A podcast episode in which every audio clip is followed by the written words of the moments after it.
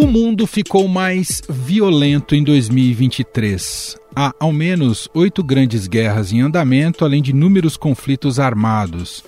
Entre eles, houve a eclosão da guerra entre Israel e Hamas após o mais grave atentado terrorista promovido pelo grupo que ocupa e controla a faixa de Gaza. Enquanto isso, no leste europeu, a guerra na Ucrânia está prestes a completar dois anos com um horizonte incerto sobre seus rumos. Por falar em tensão bélica, aqui na América Latina, a ditadura de Nicolás Maduro tenta tomar 70% do território da Guiana, num movimento que traz tensão para toda a região e coloca sob teste a capacidade diplomática do presidente Lula. O líder brasileiro, por sinal, completa um ano no poder, claramente tentando buscar um protagonismo global após a passagem de Bolsonaro na presidência. Aqui no vizinho, na Argentina, a extrema-direita conseguiu superar o peronismo e elegeu o libertário Javier Milei para governar um país em frangalhos. Suas propostas exóticas e radicais serão capazes de triunfar num cenário tão difícil? E por fim, neste campo das perspectivas, temos um 2024 muito voltado para o cenário eleitoral nos Estados Unidos e que promete ser mais uma disputa acirrada entre Joe Biden e Donald Trump.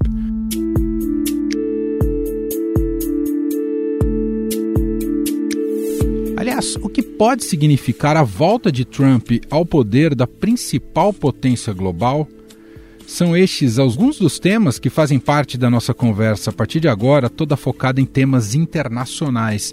E vou apresentar aqui os nossos convidados, começando por Gunther Hudzit, professor de Relações Internacionais da ESPM, especialista em segurança internacional. Tudo bem, Gunther? Seja bem-vindo por aqui. Tudo bom, Emanuel? Obrigado. Prazer é meu estar aqui de volta com vocês. E também participa com a gente dessa conversa Diogo Schelp, jornalista, colunista do Estadão e da Rádio Eldorado. Olá, Diogo, tudo bem? Tudo bem, Emanuel. Um prazer estar aqui com você, com o Gunther. Vamos começar então nosso, a nossa avaliação aqui para esses temas do cenário internacional e focando primeiramente na guerra entre Israel e Hamas. É uma guerra que diz muito não só sobre a ideologia e métodos de ação do Hamas, que inviabiliza a paz na região, como também expôs as fragilidades da gestão Benjamin Netanyahu em Israel. Além da tragédia humanitária em curso, há uma grande incógnita sobre o futuro da faixa de Gaza após a guerra e o que será de Netanyahu também. Quero começar o nosso papo perguntando como é que vocês observam a evolução e possíveis consequências do conflito. Começar te ouvindo, Gunther. Como você bem colocou, essa guerra foi resultado de uma, de uma falha gigantesca e pelo que a gente soube recentemente, o, o setor de inteligência israelense tinha dados e comprovavam que o Hamas estava se preparando para isso. Ou seja, de novo lembra muito a guerra de 1973, guerra do Yom Kippur, onde também analistas né, do exército, analistas de inteligência de Israel informaram a cúpula e a cúpula não levou a sério. Por que, que eu estou falando isso? É resultado pós-guerra de 73, o equivalente a uma CPI lá em Israel, e fez com que, eh, no meio dessa investigação, o ministro da Defesa Moshe Dayan renunciasse ao cargo. Ficou tão explícito essa falha que renunciasse. E aí depois, eh, alguns meses depois, Golda Meir, né, a primeira-ministra, também acabou renunciando. Então, de novo, tudo indica que houve essa falha gigantesca. É, isso coloca o futuro político de Netanyahu com uma grande incógnita. Há comentários em Israel de que essa guerra também poderia estar durando mais do que se espera por uma tentativa de Netanyahu se segurar no poder e sobreviver a isso. É possível, mas não acho que é a única causa, é, mas mostra que efetivamente ele está em risco. Né? Não podemos esquecer que ele pesa contra ele é, duas ou três investigações no judiciário né, de acusações é, de suborno, de, né, de ter se beneficiado financeiramente. Quanto ao futuro de Gaza, isso é o que está mais incerto. É, governo israelense vem oficialmente é, fazendo é, pronunciamentos vagos, há eh, diversas falas de membros eh, do governo e dos partidos que sustentam o governo de uma ocupação israelense, inclusive com colonos, o que, que significaria, eh, no mínimo, uma volta da ocupação parcial de Gaza por Israel e possivelmente a expulsão né, de todos os palestinos de lá, o que não vai ser aceito pelos vizinhos, para começar pelo próprio Egito, Arábia Saudita e muito menos por né, pelos Estados Unidos. Então, o futuro de Gaza, eu diria que ainda é bastante incerto. Quero te ouvir, Diogo, um pouco sobre as consequências do conflito e se há um certo exagero na resposta bélica de Israel a ponto de desperdiçar uma chance de buscar uma solução viável ali para a região, Diogo. Olha, Emanuel, acho que para não repetir a análise do Günther, acho que, em primeiro lugar, era previsível, dada a natureza do governo de Benjamin Netanyahu, que é, ele não usasse isso como oportunidade para avançar em qualquer outra solução para esse conflito. O, o, governo dele não tem interesse numa solução que inclua negociações, a meu ver, com os palestinos. É, é óbvio que a gente tem que entender que, de fato, foi um ataque sem precedentes em termos é, de violência, em nível de alcance, quantidade de mortos né, que o Hamas conseguiu atingir ali a, a comunidade, a sociedade israelense. E a resposta, assim como outras respostas militares, bélicas que Israel deu para ataques do Hamas no passado, foi, claro, proporcional, digamos assim, ao poderio bélico de Israel. Né? Agora, é claro que a gente vê aí uma série de violações de direitos humanos, violações, inclusive, da lei internacional, crimes de guerra, possivelmente, que podem ser apurados posteriormente. Então, incluiria, além do ocaso político que Bibi pode, né, o, o apelido que é Netanyahu reconhecido, que ele possa vir a sofrer internamente, eu acredito que no futuro a depender do desenrolar dessa guerra, ele também possa vir a ser objeto de algum tipo de investigação nesse sentido. Agora, eu acho interessante porque essa guerra de Israel com a faixa de Gaza, com o Hamas, diferente de outros embates que já ocorreram, né, porque não é a primeira vez que isso acontece, tem um, acho que um elemento novo, não sei se o Guinter vai concordar comigo, mas que é o elemento da posição que a Rússia tem adotado nesse conflito. É, a Rússia tem agora uma parceria, uma aliança com o Irã muito maior do que tinha antes. A Rússia, por causa da guerra na Ucrânia, depende do Irã, inclusive para fornecimento de material bélico para a guerra na Ucrânia. É, o Irã fornece, por exemplo, é, drones de baixo custo para a guerra da Rússia na Ucrânia. É, então, a Rússia, além disso, tem essa posição de é, confronto com os Estados Unidos em outras esferas, inclusive com interesse para que os Estados Unidos desviem sua atenção para outros conflitos e outras questões internacionais que não sejam a Ucrânia. Então a Rússia está explorando esse, esse episódio de uma forma que não ocorreu nos outros enfrentamentos de Israel com o Hamas. E concordo também com a questão do futuro de, de Gaza, que é preciso buscar, e a comunidade internacional precisa é, buscar uma solução que não seja essa da expulsão definitiva dos, dos palestinos da região e nem de uma ocupação israelense uma solução possível, que pode ser discutida, é inclusive uma, uma autoridade internacional é, que faça ali uma transição nessa região é, depois do fim da, das hostilidades. Bom, vou entrar então já no, no tema na, da guerra na Ucrânia, né, que completa em fevereiro dois anos, e nessa atual fase, Putin nunca se mostrou tão determinado e confiante com os resultados ali na guerra. Enquanto isso, Zelensky né, tem percorrido o mundo aí buscando mais investimentos né, para conseguir armar sua defesa contra o exército russo. Te perguntar, Diogo, que nova configuração trouxe para a Europa essa guerra, como a, Europa se adaptou a essa guerra até agora, e se de fato ela nunca esteve tão favorável à Rússia como neste momento? Bom, nesse momento, né, o que a gente tem de concreto talvez é mais é, uma vantagem política que a Rússia está verificando. Putin, inclusive, tem demonstrado, não é, tem sinalizado que está satisfeito com, com essa condição política momentânea, que é justamente, a, primeiro, a dificuldade de Zelensky em manter o apoio incondicional dos Estados Unidos nessa guerra. A Ucrânia precisa do apoio material dos Estados Unidos e Biden tem tido dificuldade de aprovar novos recursos no Congresso para auxiliar a Ucrânia nessa guerra.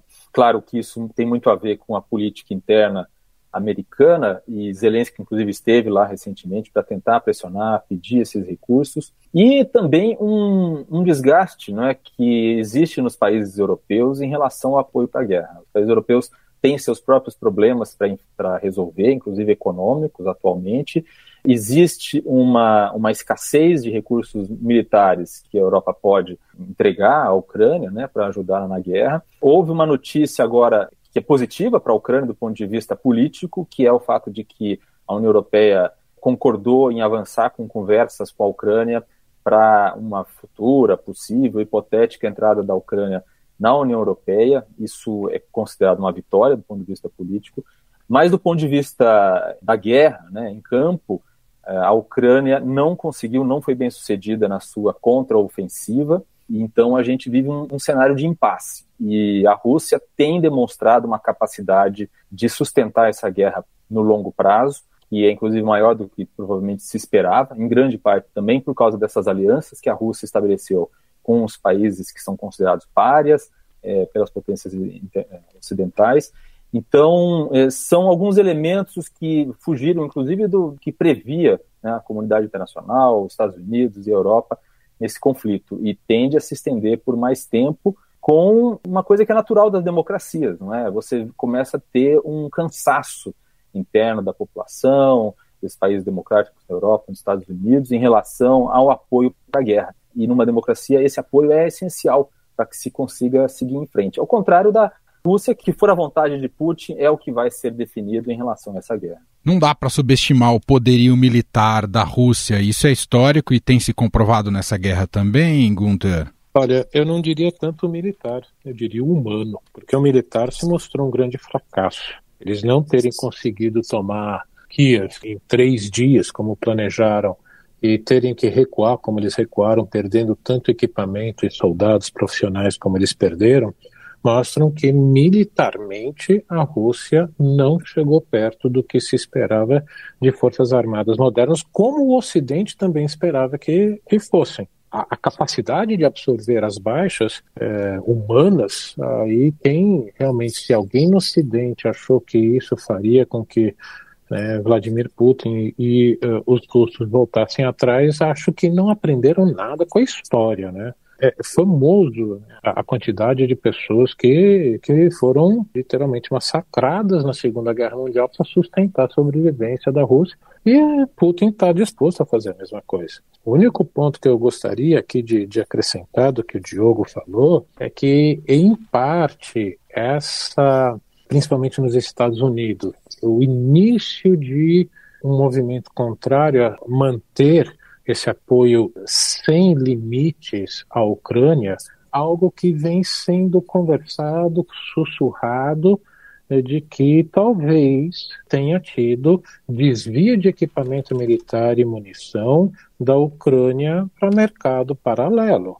Se a gente voltar a, na reunião é, que teve é, algumas, alguns meses atrás é, com os ministros da Defesa, tudo que o governo, que o ministro da Defesa é, britânico disse nós não somos a Amazon do equipamento de equipamento militar, aquilo foi estranho e agora parecem surgir esses comentários de que talvez tenha tido corrupção, desvio de equipamento o que não seria novidade na Ucrânia. Quem conhece um pouquinho da história da Ucrânia e antes da própria União Soviética sabe que isso não seria né, algo novo.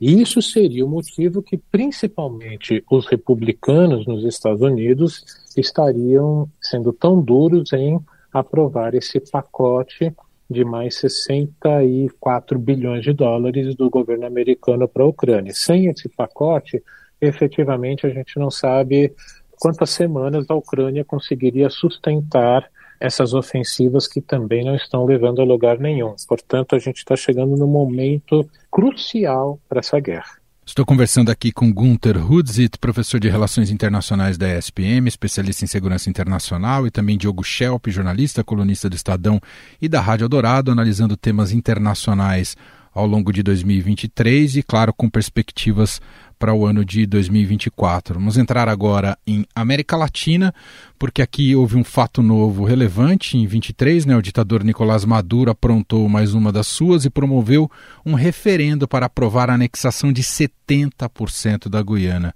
Isso trouxe toda uma escalada de tensão aqui para a região e que naturalmente arrasta o Brasil para este conflito. E está ficando claro aparentemente que essa manobra de Maduro tem muito mais a ver com política interna do que externa. Essa avaliação cabe, Gunther? Tem muito mais a ver com a sustentação de Maduro no poder do que efetivamente colocar seu exército na fronteira? Eu diria que é o fator central, sem dúvida alguma, porque ano que vem ele vai ter que fazer eleições gerais, que foi o que é, acordado com o governo americano para Washington diminuir as sanções e a liberalização de recursos venezuelanos mas também tem uma dinâmica internacional. É o ponto que eu falei que ligava esses conflitos. A gente não pode esquecer que Venezuela é um país aliado da Rússia, de Vladimir Putin. Eu diria que perto de 90% do equipamento militar é, venezuelano é russo. Como eu tenho, entre essas, brincado, eu acho que Maduro está seguindo o manual Putin, o que academicamente se chama uma guerra híbrida. Putin desenvolveu essa capacidade de criar uma situação política em países vizinhos tão propícia para uma intervenção militar dele. Foi assim na Geórgia em 2008, foi assim na Ucrânia em 2014 e de novo em 22. Então, isso beneficiaria não só a Venezuela, a Venezuela mas beneficiaria também né, Vladimir Putin, porque faz com que o governo americano tenha que desviar parte da sua atenção para uma área, entre aspas, no seu quintal dos fundos, que não estava prestando atenção e cria mais uma tensão para ele ter que dividir atenções, ah, recursos militares. Portanto, eu vejo uma correlação direta entre todos esses eventos e aí a, a, situação interna venezuelana. Diogo, quero te ouvir sobre o papel do Brasil até aqui. A gente sabe do alinhamento ideológico do presidente Lula com desde o Chaves e agora com o Maduro também, e a dificuldade que representa para Lula tomar uma posição digamos, mais contundente. Isso já se revelou ali no processo eleitoral, né? Foi motivo de vários constrangimentos para a campanha eleitoral do Lula e implica em mais uma saia justa também nesse momento de tensão ali com a Guiana, não é, Diogo? Com certeza, não é? Demonstra que Lula, apesar da declarada proximidade com Nicolás Maduro e com o governo dele, não foi capaz de é, conter sequer as ameaças que foram feitas até agora. A gente pode considerar que sinais de que isso ia acontecer já existiam e chegou ao ponto de o Nicolás Maduro fazer um plebiscito, verdadeira fraude, porque com uma proporção de votos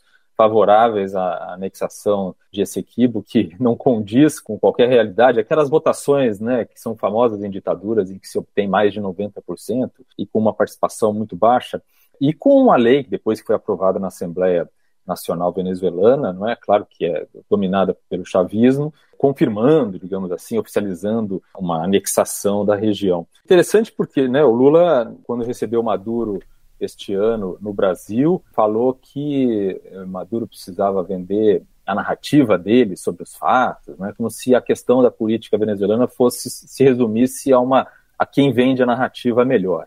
Então, tudo isso coloca o Brasil numa posição ruim para ser um mediador desse conflito. É possível que saia né, com a imagem de que conseguiu mediar um conflito e, de, e impedir a guerra. Até porque, na minha visão, a Venezuela nunca acreditou realmente, Maduro nunca pensou exatamente que seria capaz ou poderia invadir a Guiana, por uma série de razões logísticas, pelo custo altíssimo que isso teria e porque qualquer invasão militar pressupõe depois você permanecer no território ou garantir o território, não é? Isso é, naquela região, com as características do terreno, tudo, é, seria absolutamente inviável para as capacidades venezuelanas. Na verdade, o que eu vejo que era a intenção de Maduro desde o princípio, além da questão interna de desviar a atenção para uma questão eleitoral lá, que ele com certeza não quer cumprir, não tem intenção de cumprir, é, dificultar ou até impedir que de fato haja a exploração de petróleo por parte da Guiana na região. Não é? Você, ele consegue, por exemplo,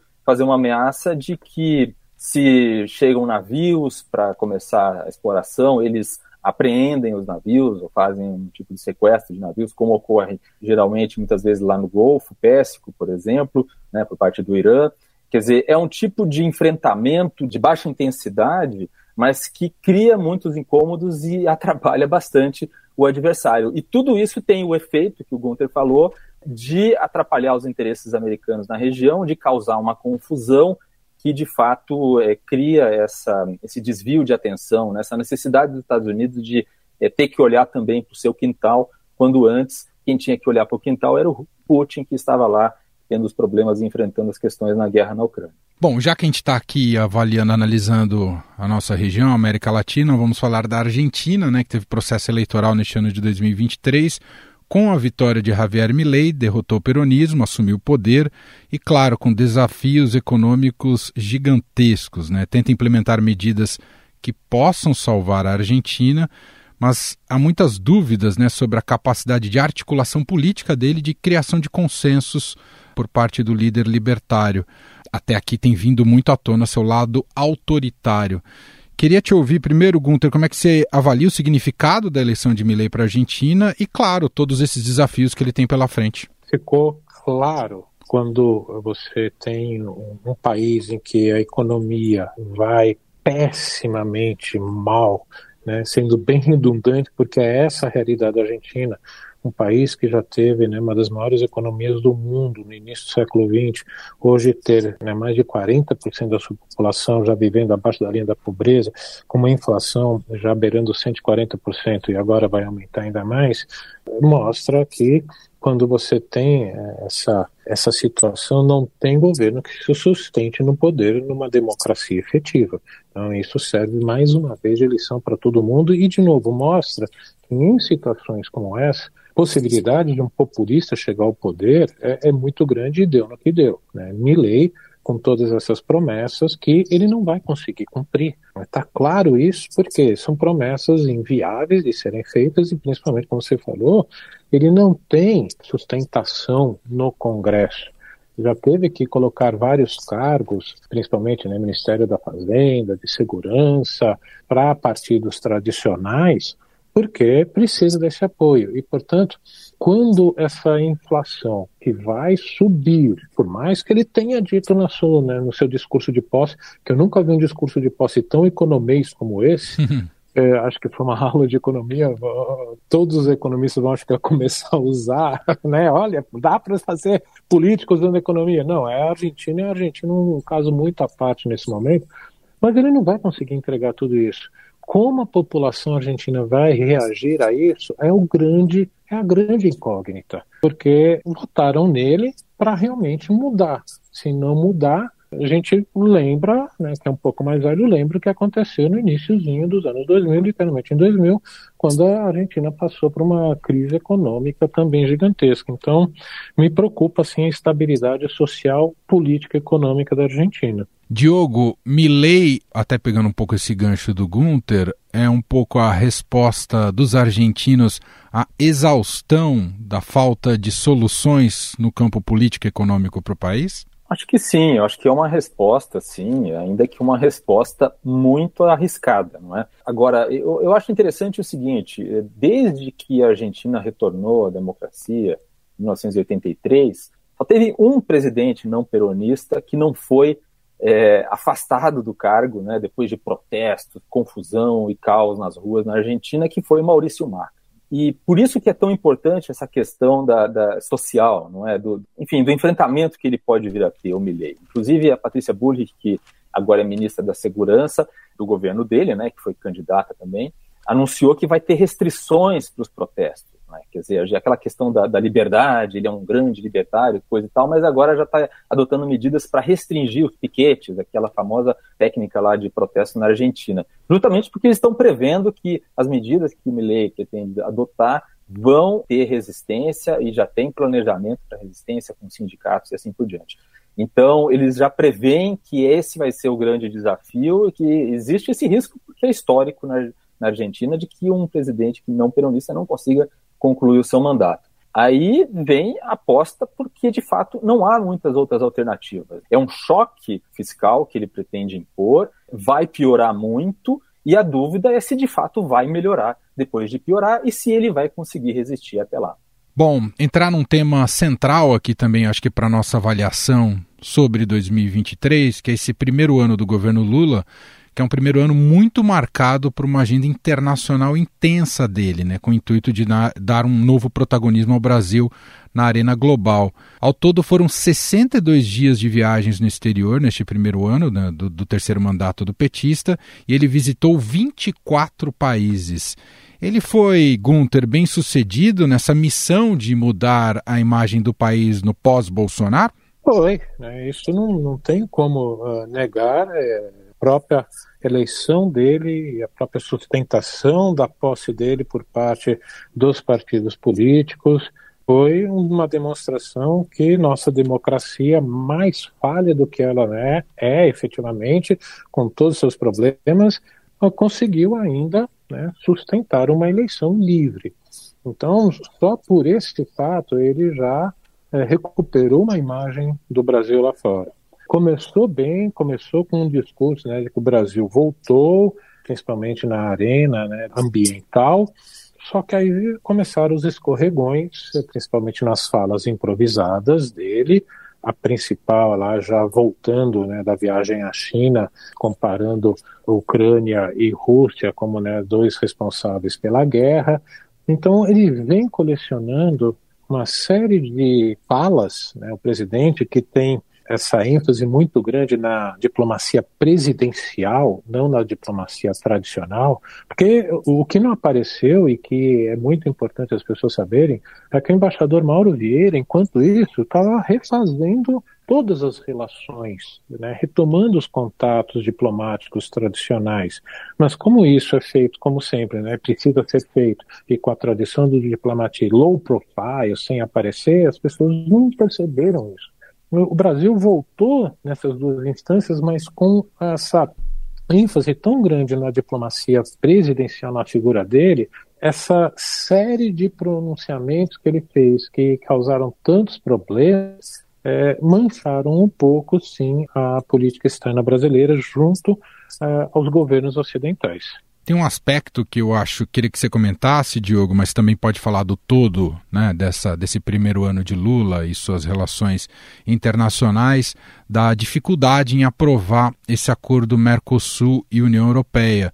Quer dizer, o Brasil pode continuar ainda muito restrito a mercados que faz tão mal à nossa economia, Diogo. Pois é, uma oportunidade perdida, não é, Manuel? Um nó que começou a ser desatado né, lá no governo Michel Temer, uma negociação que se arrastava há muitos e muitos anos, e que Bolsonaro desperdiçou e depois Lula também não teve a força, a capacidade de, é, de resolver e colocar de pé. Né? Muito se fala sobre as responsabilidades da própria União Europeia, né, de alguns países europeus de oposição que existe lá, mas o fato é que o governo brasileiro também né, criou alguns obstáculos e também não conseguiu avançar nisso. Queria concordar com o Günther aqui, tudo que ele falou, e, e acrescentar o seguinte, quer dizer, eu dividiria da seguinte forma o, essa busca por protagonismo de Lula no, no cenário internacional. Tem um aspecto positivo, porque de fato o Brasil sai do isolacionismo, do antimultilateralismo que existiu no governo Bolsonaro e volta à cena, à cena internacional, volta a participar né, das instâncias multilaterais,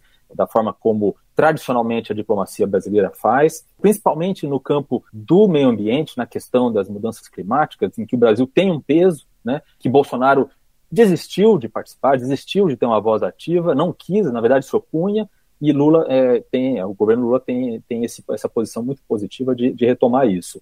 E no aspecto negativo, é, é essa tentativa de Lula de retomar esse protagonismo internacional, mais ou menos nos moldes parecidos com o que ele tentou nos dois primeiros governos.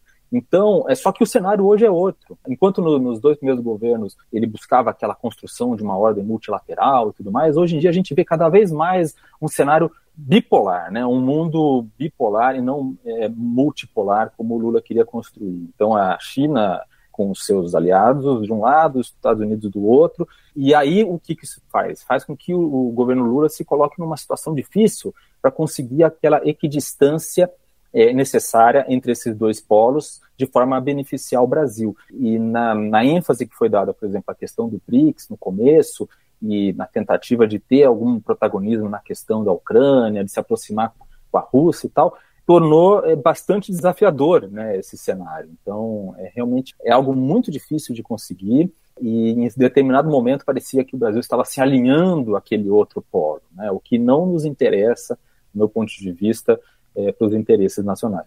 Bom, vamos entrar aqui no último tema aqui da nossa conversa e já muito olhando para 2024, para as perspectivas de 2024 e focado aqui em Estados Unidos, porque a eleição americana pode representar, depender do resultado, a redenção de Donald Trump. Para muitos, ele estava morto politicamente depois do trágico e traumático episódio da invasão ao Capitólio. Republicano enfrenta diversos processos na justiça, mas nem isso foi o suficiente para aplacar sua força eleitoral. Lidera as pesquisas até aqui e também coloca em xeque ah, o sucesso da gestão de Joe Biden à frente do país. Claro que tem muita coisa para acontecer daqui até o pleito eleitoral propriamente dito, mas queria ouvir de vocês que vocês já conseguem identificar de como será esse embate na eleição americana e também o que pode ser decisivo para ambos os lados, começando por você, Gunter. Olha, Emanuel, se tem algo mais imprevisível é essa eleição americana. Né? Tem muita, muita água para passar embaixo dessa ponte até lá. Efetivamente, a gente tem que ver se o Trump é, vai ter condições de se candidatar livremente, porque ele pode ser preso, porque é, ele sofre é, né, alguns processos nas justiças estaduais e federal que, diferentemente daquele, se é condenado, já vai preso. E, por incrível que pareça, ele pode concorrer preso. É aquelas coisas da realidade americana que só nos Estados Unidos acontece. Mas ele é tão desgastado, tem uma parte expressiva dos republicanos que não querem ele e que podem não aparecer simplesmente para votar no, no que vem, enquanto que podem mobilizar os, os democratas, apesar de todos os problemas do governo né, Biden.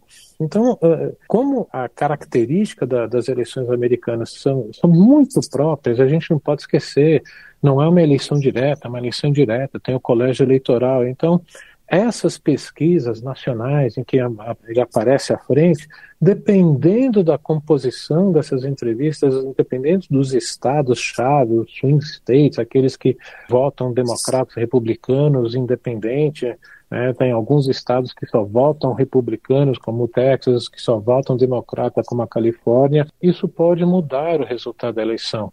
Mas, efetivamente, se ele voltar, eh, a gente vai não só a sociedade americana, mas o mundo ocidental vai sofrer algo, uma situação que a gente nunca vivenciou antes e que pode abalar o mundo e que eu diria, é o sonho de consumo de Vladimir Putin.